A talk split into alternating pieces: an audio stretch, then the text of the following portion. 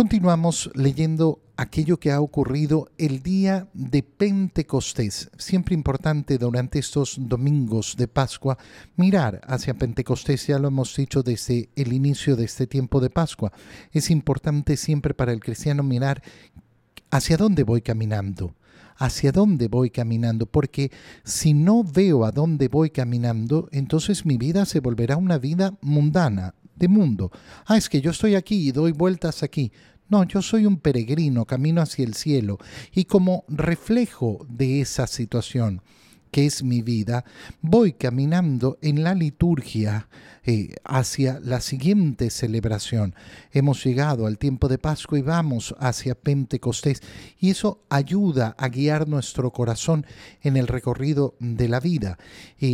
Sepa todo Israel con absoluta, absoluta certeza que Dios ha constituido Señor y Mesías, a ese Jesús que ustedes han crucificado, aquel que el mundo ha dado por inservible, aquel que el mundo ha vencido. ¿Quién lo ha exaltado? Dios. Por tanto, ¿qué, eh, ¿qué, es lo que vamos a tener en resumen? La opinión del mundo y la decisión de Dios. La opinión del mundo, ¿para qué va a servir? Para nada. El mundo puede pensar que Cristo es el vencido en la cruz, pero no lo es. No lo es.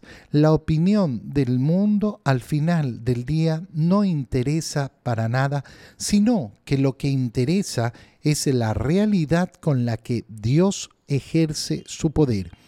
Estas palabras llegaron al corazón y por eso le preguntan a Pedro, ¿qué tenemos que hacer? Arrepiéntanse y bautícense. En el nombre de Jesucristo, ¿Para qué? Para que reciban el perdón de sus pecados, el arrepentimiento que lleva a la conversión. Como decíamos al inicio, este es el domingo del buen pastor. Y fíjate cómo se expresa la idea del buen pastor en esta lectura. ¿Por qué? Porque nosotros que hemos crucificado, que gritamos crucifícalo, nosotros que no defendimos a ese inocente, hemos pecado ¿Tenemos remedio? Sí, tenemos remedio. Eso es la imagen del buen pastor, el que está dispuesto a incorporar dentro de su rebaño incluso aquel que sea el más pecador. Todos tienen la oportunidad de arrepentirse convertirse y recibir el perdón de sus pecados. Recibirán además el Espíritu Santo, porque la promesa de Dios vale para ustedes y también para todos los paganos, para todo aquel que quiera recibir al Señor. Qué precioso, porque es la apertura con la que vive la iglesia.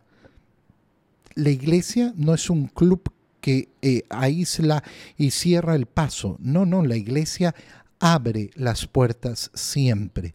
¿Qué es lo que busca? Lo que busca Cristo, la conversión de los pecadores. Pero lo que no puede convertirse la iglesia es en decir, ah, bueno, no, no, hay pecado, todo está bien, cada uno haga lo que le dé la gana. Eh, no, eso no, no va a ser. ¿Por qué? porque lo que tiene que hacer la iglesia es llamar a la conversión. Si no hay conversión, si yo no me quiero convertir, si yo no quiero caminar el camino de Cristo, bueno, entonces esa es mi decisión. Esa es mi decisión y no, no, no, no habrá la decisión de otra persona.